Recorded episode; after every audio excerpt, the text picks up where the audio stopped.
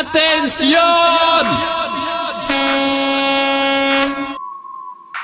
If I was your girlfriend, I'd drive you up the wall. Question who you're with, yeah, I'd always call and call. I wouldn't call it jealousy, just looking out for you. Fanáticosos presenta Do nag, nag, nag on you. Ask all about your past and Facebook stalk you too. I don't care about them, I just care about us. Bear down.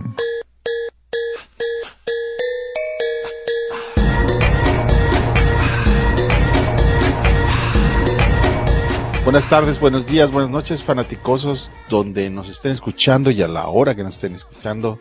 Ahora regresamos con un proyectito distinto, nuevo, rebautizado, reformateado y pimpeado. El nombre del proyecto es Bear Down, que vamos a estar participando Jorge Axiola, Tocayo y Lloviznando, o sea, yo, nada más. De los tres nos vamos a estar haciendo bolas todas las semanas como compromiso. Estaremos grabando los por ahí del martes y publicando todos los miércoles religiosamente. Y este proyecto va a ser solamente de voz para podcast, porque este, pues ya estamos mayores y hay que grabar muy noche y, y los niños se van a dormir temprano, entonces no creo que nadie nos vaya a estar escuchando a, a la medianoche, viendo a la medianoche, pero bueno, ahí los ac- acompañaremos en sus actividades, en el tráfico o mientras se aburren en el trabajo, los ponen un ratito y platicaremos con ustedes. La duración del podcast, trataremos no excedernos de los 35 minutos. Ya nos pusimos de acuerdo, el que se, se pase de los 35 minutos le toca ir poniendo un dinerito y al final el que se pasó menos, pues se lleva todo el dinero, ¿no? Y eh, pues sin más preámbulo, Tocayo, ¿cómo estás? Saludo. Encantado, Tocayo, de iniciar este nuevo proyecto con Jorge. Y bienvenido, George. Es un gusto tenerte por acá. Siempre tu punto de vista es muy valioso. Y pues vamos a darle, Tocayo, a empezar esta nueva etapa con los fanaticosos. Y es Jorge, saludos. Gracias, gracias por acogerme en este espacio que, que empieza el día de hoy. Y pues, pues encantado de, de la vida de estar con ustedes, como siempre hablando de eso que nos apasiona, que son nuestros Chicago Bears. Y es como les decía, va a ser proyecto solamente de audio. Entonces, eh, les platico, por ejemplo, yo ahorita estoy en mi cama, estirado, tomándome un, un agua refrescante y pensando en todas las tarugadas que vamos a decir sobre los Bears. Entonces, si, si nos acompañan, se los vamos a agradecer mucho y también eh, por ahí estaremos intercambiando ideas en, en, el tumulto de Twitter, donde cada vez es más difícil intercambiar ideas, ¿no? Pero bueno, ese es tema para otro lado. El, ok, el primer tema de hoy es, si les parece, el Rookie Minicamp. Realmente aprendimos algo nuevo, George, de Minicamp, de Rookies. Fíjate que algo que estuve leyendo es que estaban los, los insiders sorprendidos porque eh, no se habían dado anteriormente eh, minicamps que, que, fueran tan intensos en cuestión de las prácticas, ¿no? que, fueran tan agresivos. Parece que, que es algo, un punto muy importante y puede ser algo de lo que ya nos han estado platicando Everfloss y, y Pauls acerca de, de, de, cómo la intensidad va a ser importantísima en, en, el esquema, sobre todo defensivo, porque al parecer los que destacaron más fueron los jugadores a la defensiva, así que en lo personal siento que, que fue una, una buen, un buen campo, ¿no? Este, pues de ahí salieron eh, contratos nuevos de, de jugadores que, que, nada más fueron invitados y que los después del, del minicamp fueron eh, firmados, como por ejemplo Christian Albright, eh, John Alexander, Antonio Ortiz, Carson Taylor, DJ Thomas, y este, entonces me parece que, que, fue una buena oportunidad para los para los chavos que ni siquiera estuvieron contemplados para ser undrafted free agents, así que bueno, es, es como que buscar ganarse un, un, un lugar a través de mostrarse lo mejor posible, entonces creo que fue positivo, según lo que he visto. Sí, Así es, lo que se sobresalta del, del training minicamp es eso, la intensidad. Eh, Riverflux por ahí co comentaba en radio que él pretende que toda la gente que pise el campo de, entrenamiento de los Bears, sin importar si fue una primera, segunda, tercera ronda, si ya es veterano o es novato o un drafted, tiene que sentir el mismo rigor. Y en eso pues estamos totalmente de acuerdo. Y aparte de los que llegaron, también se fueron unos y no se vayan a enojar porque se fue el otro Mac. ¿eh? Entonces, mantengan la compostura, tranquilos, respiren. También se fue, pero no pasa nada. ¿Ah? No pasa nada. 30 novatos aproximadamente anduvieron por ahí. Ya en el roster quedaron como 24 novatos, una verdadera locura, eh, que a muchos les atrajo la, la, oportunidad de la que bien mencionan los dos, que eh, hay lugares abiertos en este equipo, eh, eh, posiblemente un receptor, cuando menos para practice, un par de receptores, cuando menos para practice, eh, algún liniero ofensivo también por ahí puede ser, linebackers nos hacen falta. Uh, hablabas de Albright, con que Albright pinta más como ala defensiva por lo que estuve viendo en sus videos y se ve bastante bien, ¿eh? pero la va a tener más difícil porque pinta bien. Era outside linebacker en esquema 34 y supongo que lo van a habilitar como ala defensiva, pero sí hay jugadores que se ven interesantes. Eh, también el novato Elijah Hicks, que sí fue seleccionado, no entrenó, está lesionado, viene de una fractura y ya de por sí la tenía difícil quedarse en el roster. Este primer pasito le va, le va a costar, ¿eh? Es, Pero ¿qué tal en el, en el video anda ahí haciendo sus malabares? No sé si alcanzaron a ver ese. Que, que anda también, haciendo sí, sí. lagartijas y todo, ¿no? Sí, de felicidad. Sí, es, es un jugador con una personalidad este, padrísima, ¿no? Es la clase de jugador que te encanta tener, se ve que es líder. Pero bueno, Sí. a lo mejor lo puedes guardar ahí en la, en la lista de lesionados o a ver qué va a pasar con él, va a ser interesante. Y tenemos eh, que un otro safety, ¿no? Más eh, Master Tag, el running back de Ohio State, que ese no se quedó. Master tenía ya se, mucha- se fue. Master Tick se Sí, fue. no se quedó. Yo le tenía, fíjate que le tenía fe. Está pequeñito, pero bastante fuerte. Te No esperaba no- mucho de él en no colegial, nunca, nunca dio el ancho y decían, bueno, tiene el talento, quién sabe qué pasa con él, le dieron la oportunidad aquí y pues tampoco, pues parece que no. Y un safety más por ahí, ¿no? Este, Jalen Jones de Ole Miss. Ese sí se quedó, Jalen Jones, eh, además de Eli Green, también Eli Green eh, cuarto, que creo que ese es corner, también un otro, Sí. otro novato este, undrafted. Y, es, y de de los Missouri se llama. de Missouri. Y de los receptores, pues el, el más coqueto es eh, Sabón, ¿no? Carver, de Utah State. De los Exacto. Se ve, que se ve, se ve interesante. Este, pues en realidad, eh, Cyrus Holder tam- eh, también, Kevin Schatt, el de Liberty, el que estaba con este, el coreback novato Willis, ¿no? Patrick Willis. No, Patrick Willis era el de San Francisco. ¿Cómo se llama el novato, el, el coreback? Se me fue su nombre. Este, Eh, Malik- Ma- Malik Willis, Malik Willis. Malik Willis.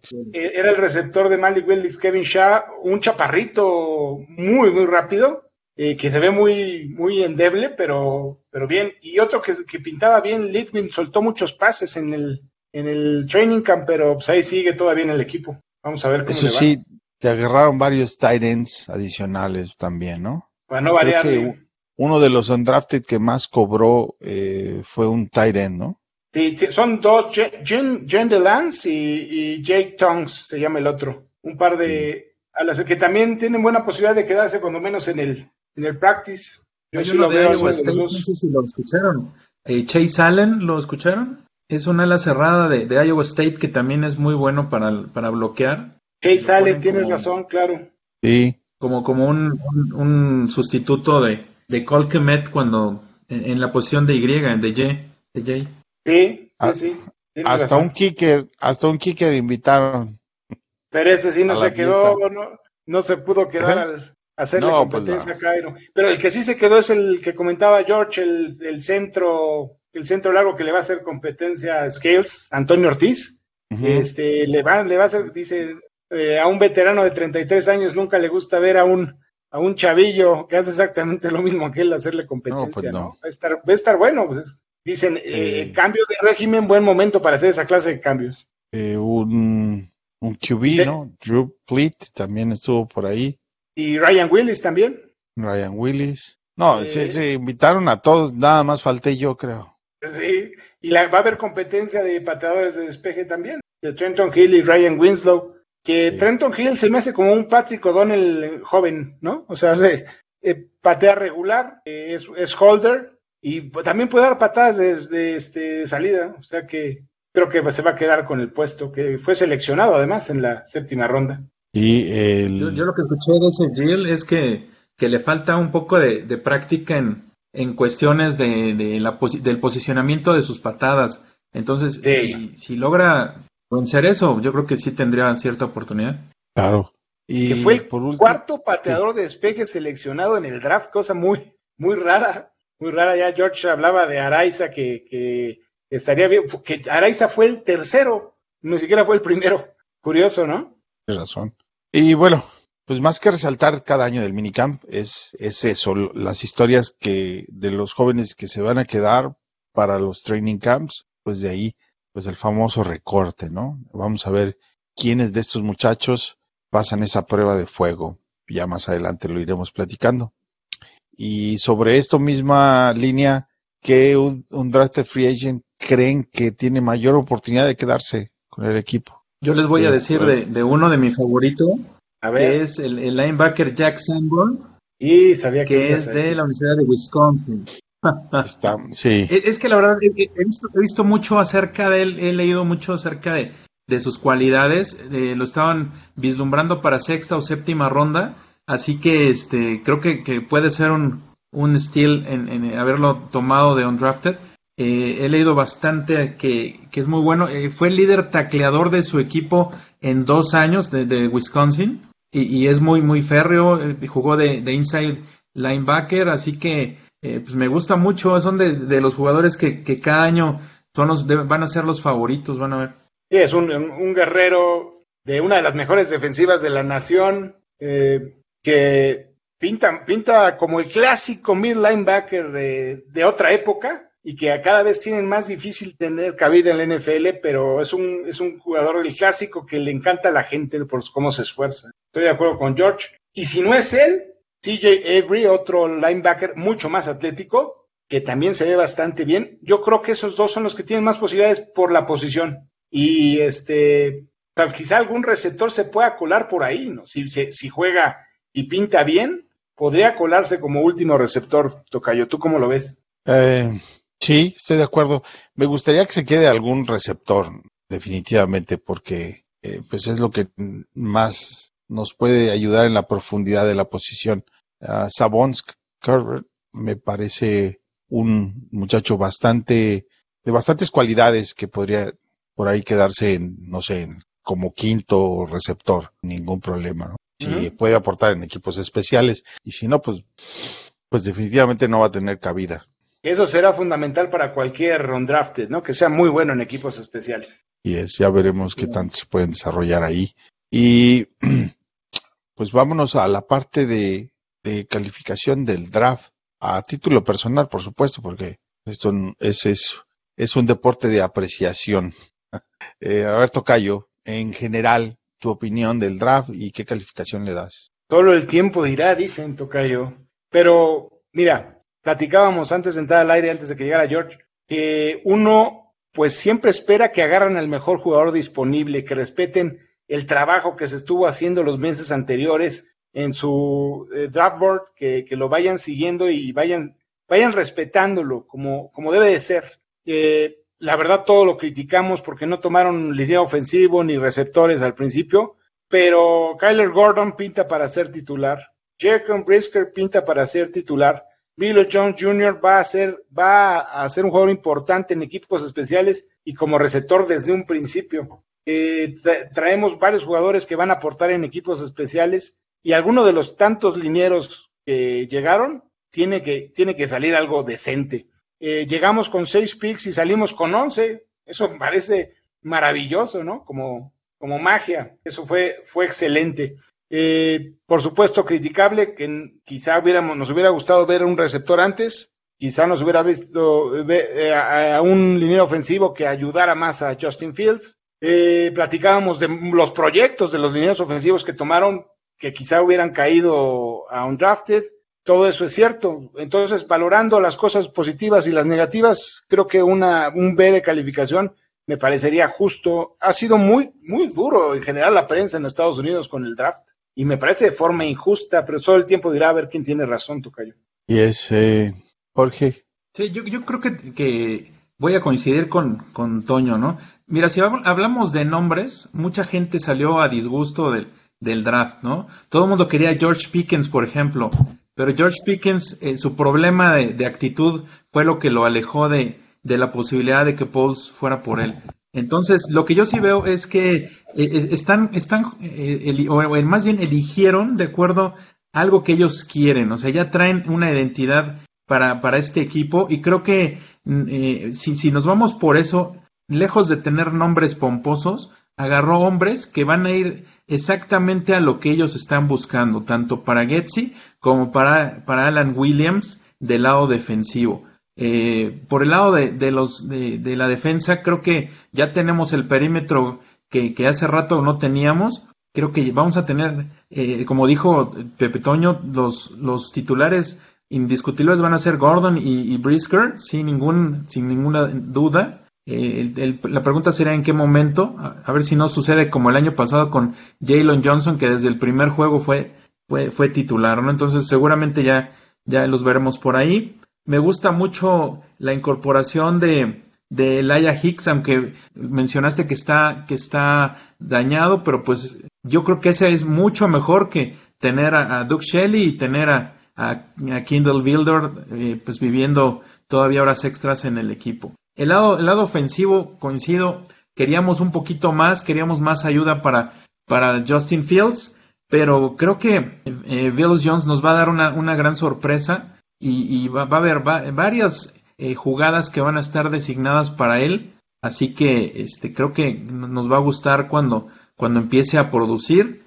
Y, del otro lado, pues este, los, los linieros, pues hay, hay cuatro, como dicen. Braxton Jones es el que me parece que pudiera destacar. Viene de la Universidad de Southern Utah, que creen algunos que es un, equipo bajo, pero la verdad es que es muy competitivo el, eh, la división en la que se encuentra. Así que para mí sí, sí puedo hacer que, sea un B tirándole a A menos, según yo.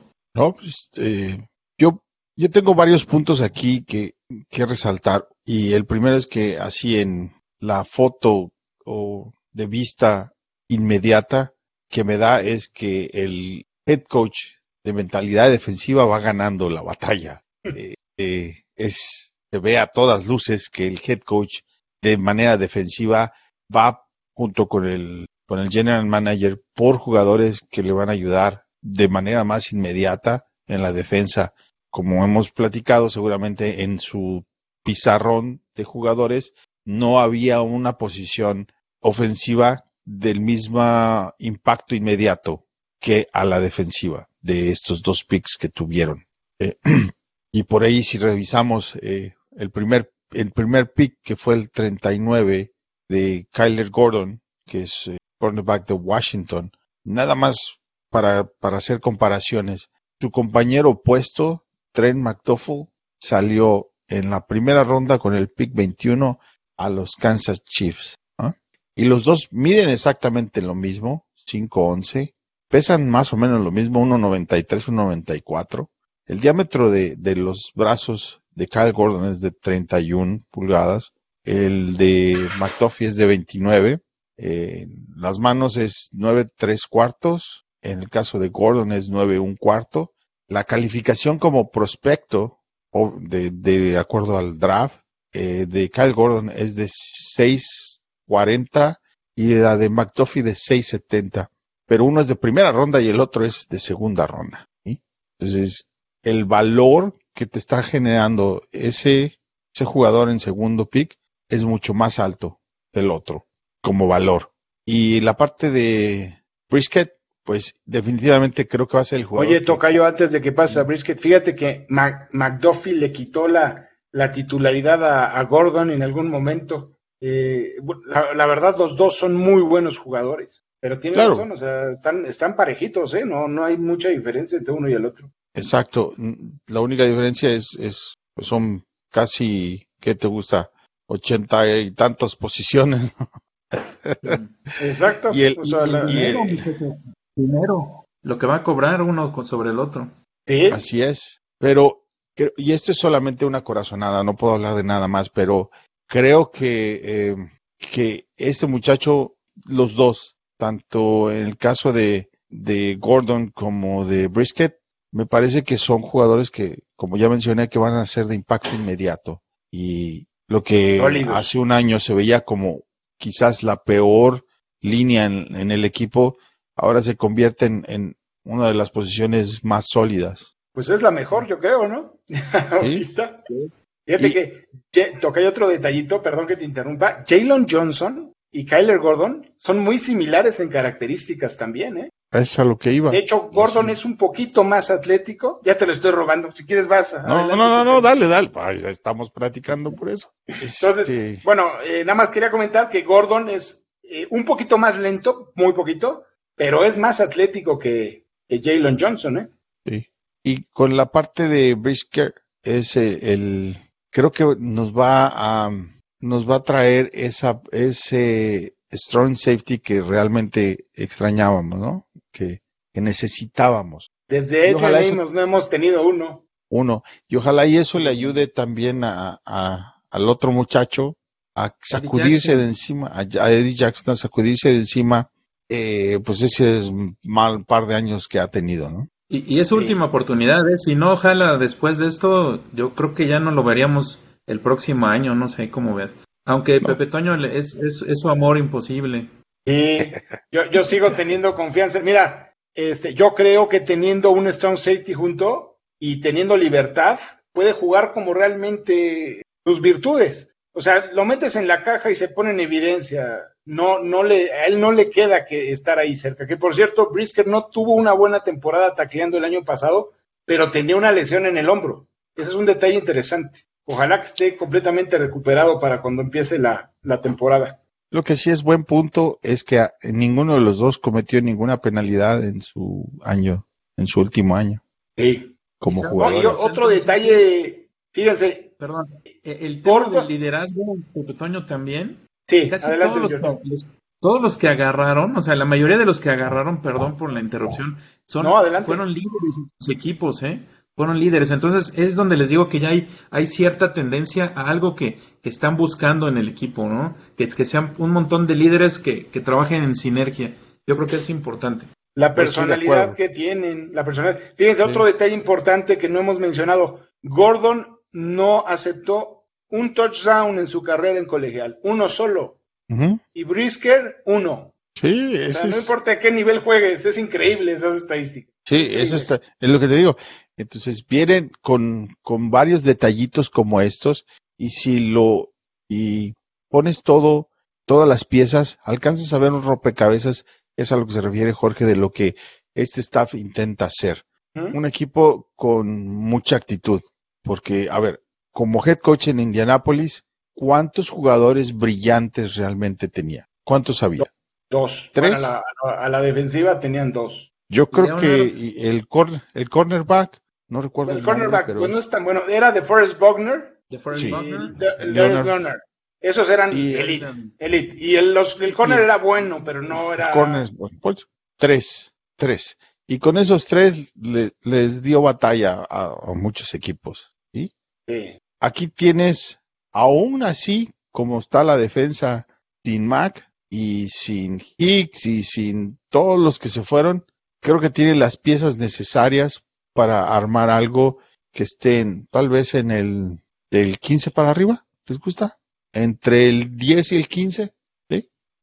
Sí, porque aparte Sí, ya yo- tienes una base sólida, ¿no? Sí. Tienes a Que Quinn, puede ser- tienes a Rockwell, Jackson si se despierta, ¿no? Y los novatos. Y Jalen Johnson, pues la verdad es una base bastante, bastante buena. Oye, por cierto, lo que hablabas de la personalidad, que hablaba George de la personalidad de, de estos jugadores, ¿qué tal Brisker cuando dijo, eh, acabas de, cuando le dijo a, a Ryan Pauls, tomaste a la sorpresa del draft? Eso me gusta, esa Sí. personalidad. Y luego, luego diciendo, Claro. yo voy a ser un fregón. Eso está Sí, y- muy bien. Y ambos, y ambos en su entrevista, eh, aceptando el reto de nos vas a ayudar a, a construir algo grande aquí. Y ambos respondiendo positivamente, sí, cuenta conmigo. O sea, comprometidos. Claro, eso sí, es fantástico de los, de los muchachos. Y el tema de Velus Jones como receptor, que si él tiene 25 años, que si tiene 20, 40 o 20, no importa la edad. A estas alturas ya deberían de saber que no importa la edad. No importa. Eh, el, eh, el- porcentaje, Tocayo, de éxito de una tercera ronda es del 10%. O sea, si te dura cuatro años y estás ya pe- pensando en firmar otros, otros dos, ya fue un éxito impresionante, ¿no? Si, si el problema es la edad, ya no importa, ya fue un éxito. Ahora, eh, fue este jugador de equipos especiales del año en dos conferencias distintas, en SEC y en eh, Pacto ese, ¿no? Pacto. Sí. Entonces, tampoco es como que estás, o sea, me parece que vale la parte, vale la pena el, el, el gamble, el riesgo, la apuesta de una tercera ronda por un jugador que puede resultar un excelente regresador de patadas, Seguro te va a aportar por ahí, seguro. Pero es, es que yo he escuchado inclusive que ya están haciendo comparaciones, eh, pues obviamente es un poco de, temprano para eso, pero con Divo Samuel, imagínate que, que salga, o imagínense que salga tantito cerca de lo que es Divo Samuel, y no, pues ya con eso tenemos. Mira, eso, eso se me hace un poco soñador y no le va a gustar al tocayo Claro lo que que sí. voy a decir, pero les voy a decir un jugador al que sí es muy parecido, Cordarel Patterson. Es muy, pero muy parecido. Y si lo sabes usar, es una es un arma excelente, ya lo demostró Atlanta. Entonces yo creo que es un jugador de esas características. Bueno, por un lado, Cordell Patterson se, se metió, fue, fue primera ronda, ¿no? Sí, claro. Sí, Como estás hablando de, de- de un, un atleta superior, pero me refiero a Y, des- características. y después, no, y después de cinco años, no pudo como receptor realmente, ¿sí? Después de cinco años, y se metió a línea inmediata que, donde puede ser competitivo, que es equipos especiales. Y realmente fue Sí. Belichick el que, lo, el que lo empezó a utilizar de diferentes formas, ¿no? Pero ese es mi punto, ¿sí? Ahora, corredor en la liga de hoy, no necesitas un Walter Payton para que tenga grandes números, ¿no? No, eso ya no existe. ¿Sí? No. Inclusive casi todos los equipos tienen comité, ya son tres, dos, tres corredores. Ven, vean por ejemplo a Miami, creo que tiene ya ahorita a cuatro o cinco eh, corredores que son Sí. de los anteriores de primer nivel, entonces pues ya, ya no es lo que era antes, como dices. Claro. Entonces, entonces, bueno, como equipos especiales, una tercera ronda, pues, prefiero invertirle una tercera ronda que una primera ronda. Claro. No, además, mira, si tú haces un esquema en el que logres que Bill Jones tenga espacio en campo abierto, cuidado. En cualquier momento es un jugador muy fuerte, muy rápido, y en cualquier momento se puede escapar todo el campo. Es un jugador que te va, te va a servir para poner nervioso a las defensivas. Es algo que no hemos tenido, no hemos tenido explosividad en este equipo y necesitamos tenerla. Él, y si me, si nos sale buena la apuesta de Tristan Ebner, también, ¿eh? Ebner es un jugador que en campo abierto también es muy interesante, otro gran estrella de equipos especiales y que en campo abierto también es un jugador difícil de detener. Sí, Y, y también Ebner es especialista bueno. en recepciones allá en la universidad. Tuvo, creo Sí. que tuvo como 125 recepciones, así que también puede ser lo que hacía Tariq Cohen, pero Ujú. con menos yardas laterales, ¿no? Y ya lo había dicho, ya lo había dicho Ryan Pauls, queremos un, re- un corredor de, de change of pace, le dicen, que cambie el estilo, y es justamente lo que buscan con Darrington Evans y con Tristan Ebner. Ellos van a competir por un lugar en el equipo, que es justo lo que decía George, con el, tipo Tariq Cohen, que son jugadores que son muy buenos para recibir y que entran al campo en tercera oportunidad. Entonces eso es también interesante. Ahora, Luke Getzi por ahí en la semana comentaba que eh, el esquema que intentan implementar en el primer año con Justin Fields, pues no es nada de, de gran ciencia, ¿no? Tiene que pasar con ser efectivo en el ataque terrestre, cosa que todo mundo sabe, no está, no está hablando de nada extraordinario, y después eh, pasar el balón. Él dice que lo más difícil es pasar el balón. Dice, lo más complicado en el juego es lanzar el balón, pasar el balón, porque requiere química, porque requiere timing, porque requiere muchas cosas que se tienen que ir desarrollando. Entonces, lo mejor es poner a tus jugadores en una posición de que sea efectivo en correr el balón. Y pues para eso están estos muchachos que, que están trayendo más lo que ya tienes, que en los Bears me parece una posición bastante fuerte, la del corredor. Que va a ayudar mucho a la ofensiva. Hablan mucho por ahí de que, que si la línea ofensiva, que si los receptores, cierto, hay huecos por ahí, pero los corredores van a, si establecen un buen ataque terrestre, va a ayudar mucho a la línea. Estamos de acuerdo todos en eso. ¿no? Y a la defensiva. y a la defensiva. Y también, como un efecto secundario, pues va a pro- pro- provocar que estos pocos receptores que tenemos, pues pu- tengan más capacidad de, de separación, porque es natural que tengan que bajar a cubrir la caja, si puedes. Nada, nada que no hayamos platicado los seis años anteriores. ¿sí? Ahora vamos a ver si sí lo pueden hacer, ¿verdad? Porque nunca lo hicieron. porque nunca lo hicieron. Pero bueno, Pero nunca lo eh, quisieron hacer, ¿no? Porque- Eh, no- ni lo intentaron no- siquiera. Claro. Exacto, no, no es porque no tuvieran el, el- el- los jugadores necesarios, porque tenían a Montgomery y, y, pues con él era más que suficiente. Ahora con Herbert y bueno, como los, los que mencionaste ahorita, pues yo creo que, que tiene todo para que sí lo, lo, lo- lo pueda lograr.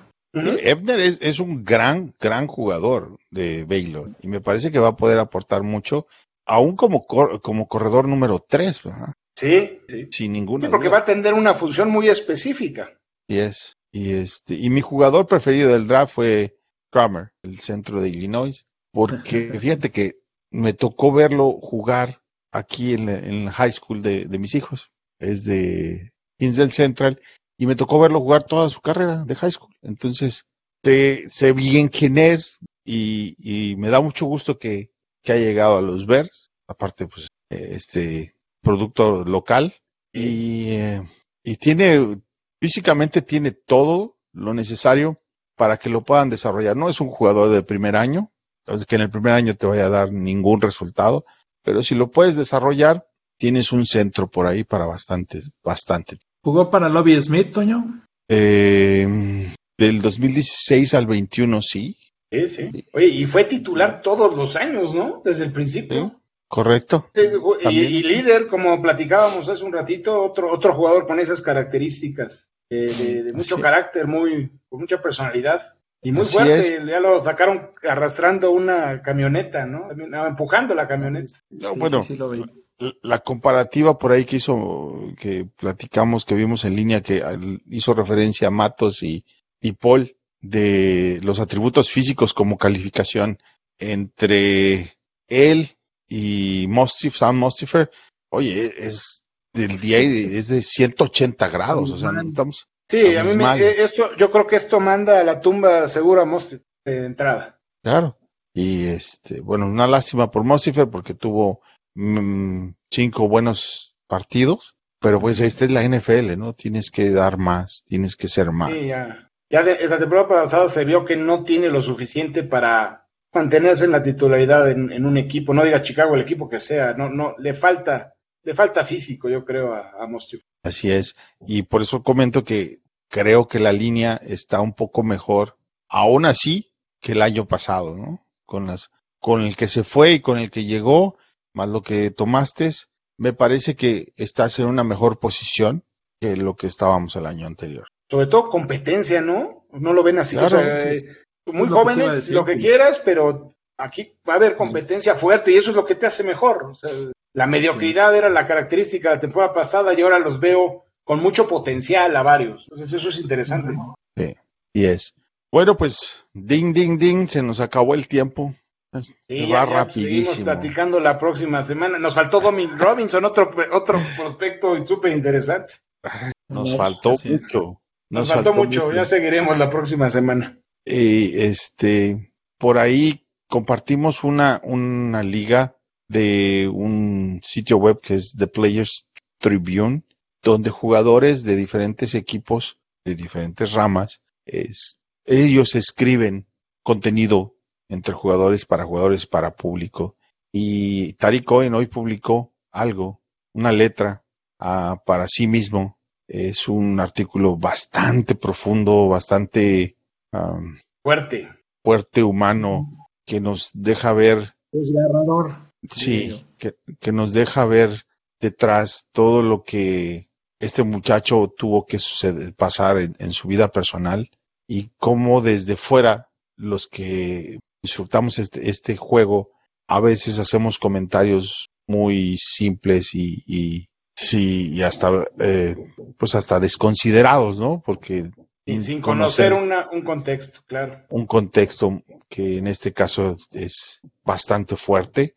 Ahí se publicó en la cuenta de Twitter, léanlo. Eh, eh, yo creo que es una lectura obligatoria para todos nosotros que somos fans de los Bears, para conocer la historia de alguien que no necesariamente aplicó el Vini Vidi Vinci, pero la vida da tantas vueltas que todo lo que le sucede a este muchacho vale la pena que lo tomemos como, como para ponerle un poquito de alto a la, a la pasión que a veces se nos desborda y se nos descontrola, ¿no? Eso te... Son humanos también, no, no solo son unos cuates que están ahí jugando y también son humanos que, que la verdad muchos han hecho un verdadero esfuerzo para llegar ahí y, y, ojalá que tenga otra oportunidad de regresar a la liga porque pues, al final del día un ejemplo, ¿no? Un ejemplo que desafortunadamente no pudo apoyar como hubiera querido a, a su hermano, ¿no? Y es una historia muy triste. Sí. Pero a los dos hermanos, ¿no? A los dos, A los sí, a dos. los dos. Ya nada más le alcanzó a poder hacer algo por, por su sobrina y su sobrino y su mamá. Este, pero bueno, en fin, eh, ni el dinero sabe ni ayuda a nada en situaciones como las que él pasó, ¿no? No hay una cantidad de dinero que, que alcance a cubrir todas las calamidades que, le sucedieron. Sí, él mismo por ahí sí. escribe que hasta que fue muy precio, el precio de estar en la NFL fue muy, muy alto, aunque no está relacionado realmente a su carrera de NFL, pero bueno, en, en introspectiva, tal vez se, él se, pre- se hace muchas preguntas y Sí, de, de haberse enfocado él en sus metas y haber descuidado a sus hermanos, que yo no siento que sea su responsabilidad, pero él así lo siente, ¿no? Y qué difícil es sentirte responsable por eso, está... por eso, por eso creo que vale la pena que, que, es- que lo lean para que, pues, yo- lo que más podemos sacar de esto es el hecho de que la pasión no nos puede llevar a ser tan, tan desconsiderados con los otros que también son un poquito humanos. ¿no? Hasta Nagy es humano. Y también Claro. no dar por hecho que, que, que la gente que queremos va a estar ahí toda la vida, ¿no? Es importante. También. esa- Qué bueno que lo mencionas, George, claro. Esa es otra conclusión muy, muy importante. O la más importante, ¿no? Al final del día. Así es, sin ninguna duda. Y bueno, pues George, con lo que quieras cerrar, ¿algún comentario? Pues no, nada, ya sabes que, que yo primero que nada feliz y contento de estar con ustedes compartiendo. Muchas gracias por la invitación y pues nos estaremos viendo aquí cada, cada semana y pues a darle. Tocayo, No, estuvo bueno así, este, se nos va rápido, caray, no nos da tiempo de platicar todos los temas, pero así vamos a estar cada semana platicando la actualidad del equipo y viendo cómo, con la emoción de ver cómo se empieza a armar un equipo con gente con carácter, con gente que tiene ganas de triunfar, que eso siempre da gusto. Y muchas gracias, Tocayo. no, gracias a ambos, eh, gracias a los demás que nos escuchan, que toleran. Por último, quiero decirles que mm, yo, Antonio Contreras, con la cuenta de Twitter, arroba IM Contreras, no represento a Jorge Gaxiola, no represento al Tocayo, no, nada de lo que yo diga es binding, perdón, quiere decir que repercute o, es, puede añadir o atachar a Paul, a Matos, a Nasle, a nadie. Todo lo que yo digo es título personal. Es mío, no representa a nadie de los fanaticosos ni al grupo en general de fanaticosos. Si cualquiera de ustedes siente molesto por algo, pues ya saben dónde encontrarme en Twitter. Y ahí lo platicamos si quieren, y si no, pues igual no lo platicamos. Este proyecto de fanaticosos es, fue con la intención de darle un espacio a todo mundo. He hecho lo mejor que he podido en proporcionar las herramientas para que todo el mundo pueda disfrutar y decir algo distinto. La variedad me ha enseñado, estar en este país me ha enseñado que la diversidad es lo más, lo que te va a llevar a, un, a un- una mejor fórmula de éxito en, en los proyectos en los que estás y en los que participas. Bueno, espero que, que la gente lo sienta así y si alguien cree que tiene algo positivo, no positivo, sino propositivo que comentar, pues ya saben dónde estoy, ahí en Twitter. Con mucho gusto lo platicamos. Y con esto le cerramos y muy buenas noches a todos. Esto es Bear Down, Chicago Bears. Bye bye.